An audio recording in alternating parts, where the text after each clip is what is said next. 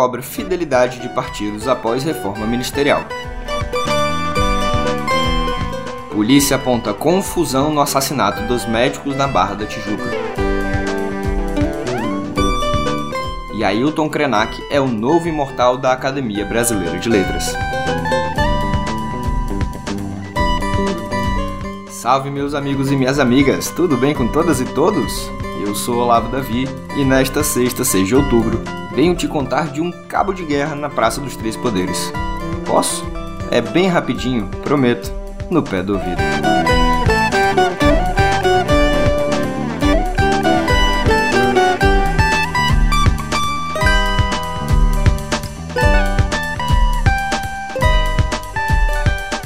A nação nos mandou executar um serviço. Nós o fizemos com amor, aplicação e sem medo. A Constituição certamente não é perfeita. Ela própria o confessa ao admitir a reforma. Quanto a ela, discordar, sim. Divergir, sim. Descumprir, jamais. Afrontá-la, nunca.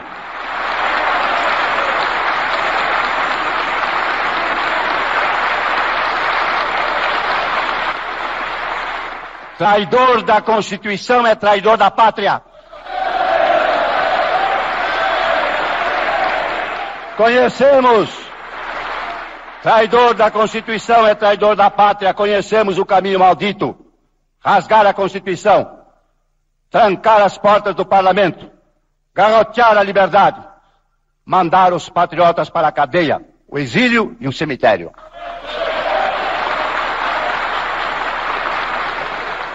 Quando, após tantos anos de lutas e sacrifícios, promulgamos o Estatuto do Homem, da Liberdade e da Democracia, bradamos por imposição de sua honra.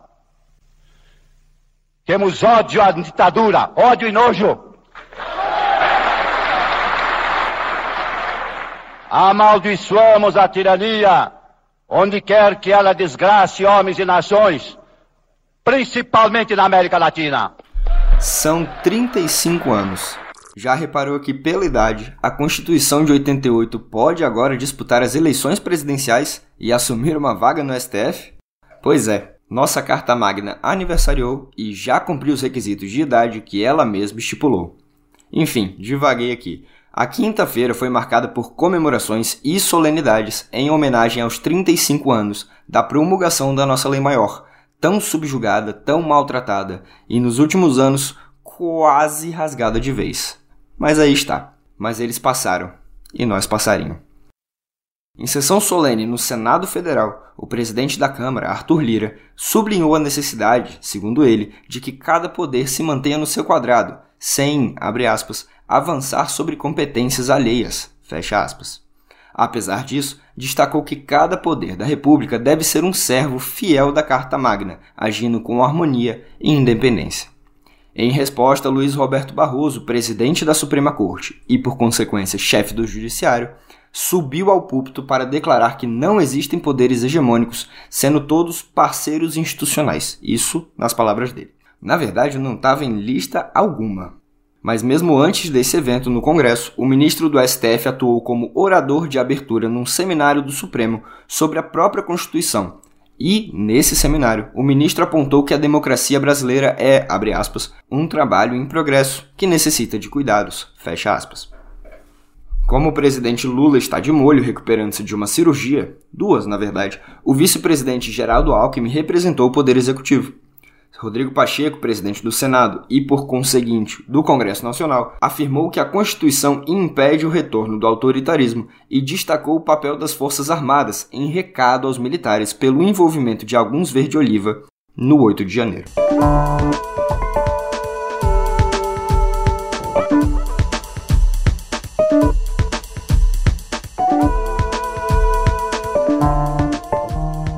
Pacheco, que presidiu a sessão solene, indicou em entrevistas posteriores ao evento que a Casa Alta não vai se debruçar sobre mudanças no Supremo Tribunal Federal, como clamam alguns extremistas ligados ao bolsonarismo.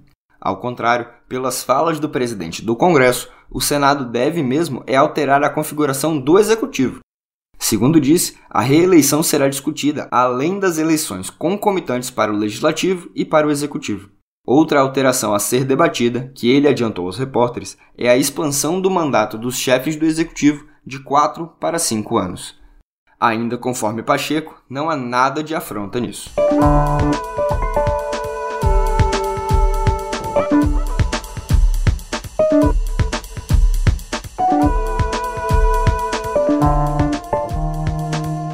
Falar em Congresso, a relatora da CPI mista do 8 de janeiro, a senadora Elisiane Gama, do PSD maranhense, pretende pedir o indiciamento de Jair Bolsonaro no relatório da comissão de inquérito. Pessoas próximas ao ex-presidente, como o ex-assessor internacional Felipe Martins e o general Augusto Heleno, que dirigiu o Gabinete de Segurança Institucional durante o governo passado, também devem ser indiciados. O relatório será apresentado no dia 17 para a relatora, há base jurídica sim para o indiciamento do ex-presidente, mesmo que ele não tenha sido ouvido. Segundo ela, a vasta documentação que o envolve na tentativa de golpe no início desse ano basta. Convenhamos que não é uma forma ortodoxa de se fazer uma acusação tão grave, né? Como é de praxe em comissões de inquérito, a oposição deve apresentar um relatório paralelo, no qual, provavelmente, vai acusar o atual governo de omissão. Pois é, o presidente do colegiado, o deputado Arthur Maia, do União Brasil Baiano, cancelou a sessão de ontem por não haver previsão de quórum mínimo.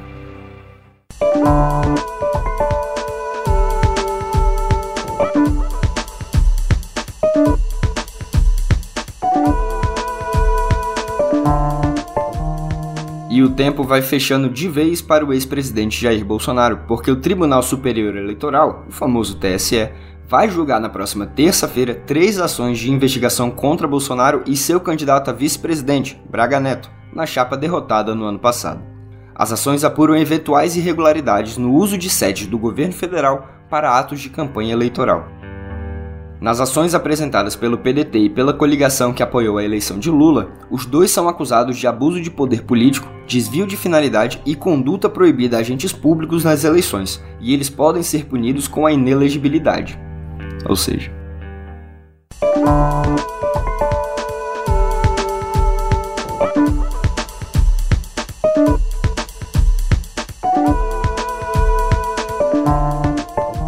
Vocês aí se lembram da reforma ministerial feita mês passado? Aquela que ceifou algumas lideranças técnicas? Bom, como comentamos semana passada, não deu muito certo.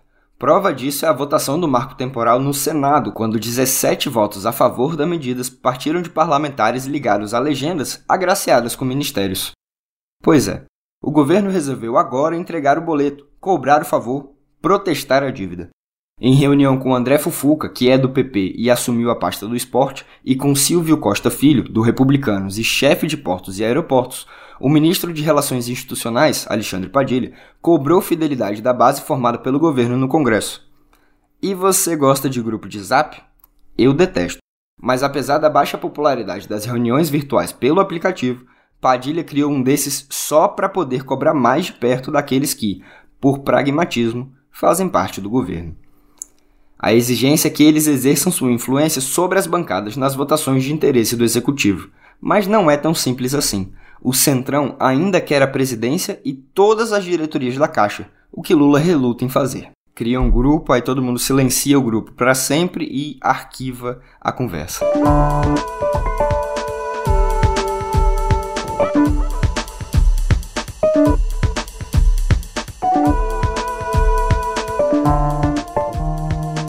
Espera aí que agora eu tenho um convite muito interessante para você. A crise climática deu as caras definitivamente no Brasil e no mundo.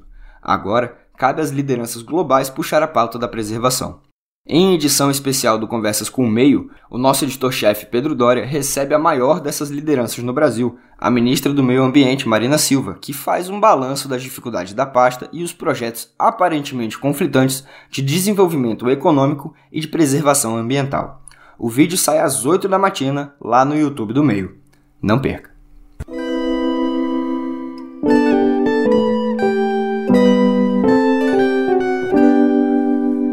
O papo é mais sério agora porque o ataque a tiros que matou três médicos e deixou outro ferido na orla da Barra da Tijuca, na zona oeste do Rio de Janeiro, deve ter sido um engano. Essa é a principal linha de investigação das polícias, que trabalham com a hipótese de que traficantes confundiram o ortopedista Perseu Ribeiro Almeida, de São Paulo, com o miliciano Tailon de Alcântara Pereira Barbosa, de Jacarepaguá. Segundo os investigadores, Tailon sabia que estava jurado de morte por rivais do crime e por isso tomava cuidado por onde andava, inclusive usando escolta. Uma ligação interceptada pela Polícia Civil mostra que, momentos antes do crime, um traficante teria indicado o local onde estaria o alvo do grupo. Outras possibilidades ainda não foram descartadas. A pedido do ministro da Justiça e Segurança Pública, Flávio Dino, o caso também é apurado pela Polícia Federal, já que uma das vítimas, o médico Diego Ralph Bonfim, é irmão da deputada federal Sâmia Bonfim, do pessoal paulista.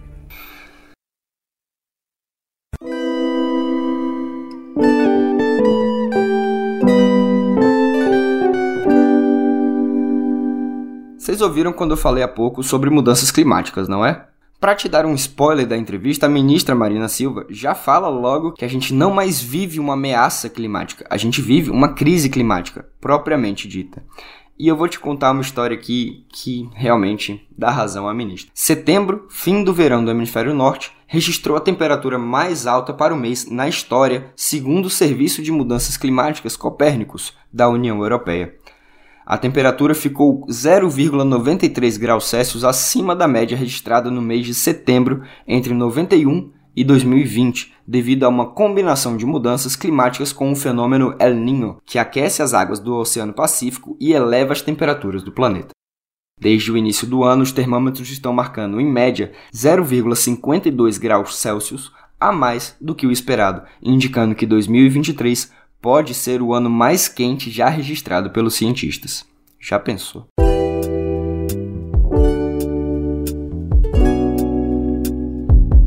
Tem dança das cadeiras na Academia Brasileira de Letras porque o escritor, filósofo e ambientalista Ailton Krenak foi eleito ontem o novo imortal da ABL. Ele é o primeiro indígena a ocupar uma cadeira na instituição de Machado de Assis. Krenak teve 23 votos entre os acadêmicos, contra 12 da historiadora Mari Del Priori, e 4 do também escritor indígena Daniel Munduruku. Membro da Academia Mineira de Letras desde março, Krenak passa a ocupar também a cadeira número 5 da ABL, que ficou vaga com a morte do eterno cientista político e historiador José Murilo de Carvalho, em agosto. Krenak disse experimentar uma euforia boa de ser o primeiro representante de povos originários com uma cadeira na instituição. Segundo ele, faz toda a diferença, não para o Ailton, mas para os povos indígenas, para a diversidade da cultura, para a pluralidade das narrativas que se assentam na academia. Agora entre algumas dezenas ou centenas de línguas junto comigo, afirmou Krenak.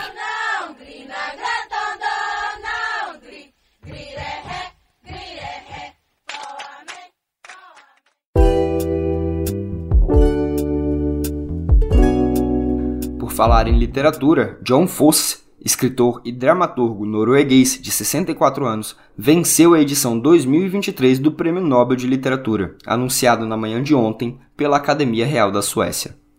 Segundo a instituição, ele foi agraciado em função de suas peças e prosa inovadoras que dão voz ao indizível. Ainda de acordo com a academia, Fosse combina fortes laços locais, tanto linguísticos como geográficos, com técnicas artísticas modernistas. O autor, cujo livro é É a Eles, foi lançado no Brasil, se disse arrebatado e um pouco assustado com a premiação. Abre aspas para ele. Vejo isto como um prêmio à literatura que, acima de tudo, pretende ser literatura, sem outras considerações. Fecha aspas.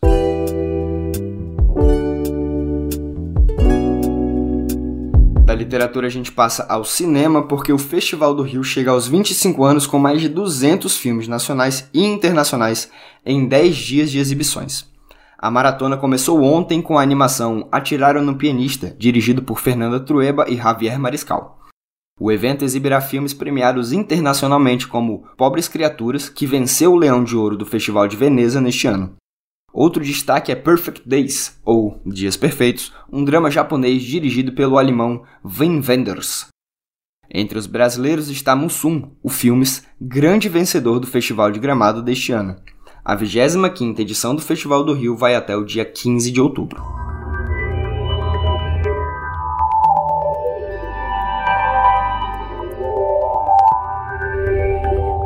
Vamos para a nossa aba de tecnologia. A Samsung anunciou ontem o lançamento da One UI 6 ou 1UI6, desculpem a tradução, durante o Samsung Developer Conference 2023, ou a Conferência de Desenvolvedores da Samsung.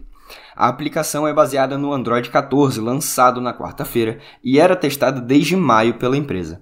Mais personalizável e amigável, a One UI 6 oferece um pacote de melhorias para os novos aplicativos e novos recursos de design. O painel rápido do sistema está com nova aparência e tem configurações agrupadas para facilitar o uso. Também conta com um novo widget do clima, melhorias na exibição de fotos na galeria e outros recursos de acessibilidade, como ampliação de janelas.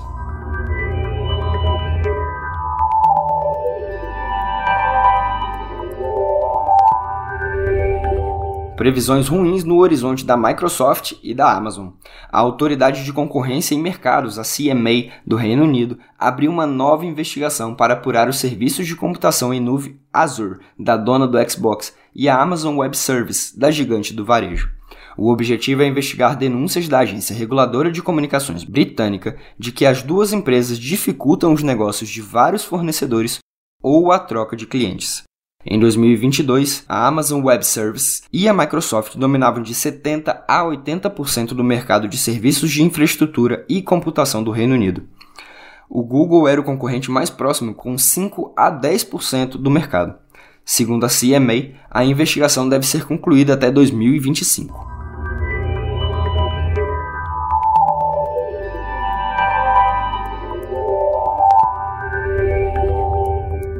Outra gigante que tem de se adaptar é a Google, que concordou em mudar sua política de dados dos usuários para encerrar uma investigação antitruste na Alemanha. A investigação busca exatamente reduzir seu poder de mercado nesse tipo de negócio. O órgão antitruste havia emitido uma declaração de objeções à Big Tech em janeiro, dizendo que os usuários não tiveram escolhas suficientes para o processamento de seus dados. Com o acordo, a empresa vai dar mais opções ao público, mas as medidas não se aplicam aos serviços Shopping, Play, Maps, Search, YouTube, Android, Chrome e publicidade online, que são sujeitos a uma legislação da União Europeia com obrigações semelhantes.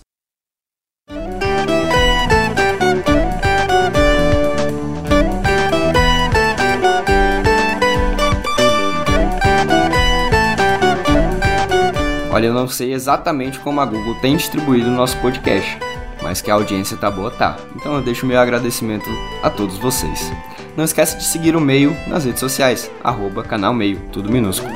E, se quiser, me siga também, arroba outro Olavo. Prometo que eu sou bem gente boa. Por aqui, me despeço com a velha promessa de voltar na próxima semana. Até!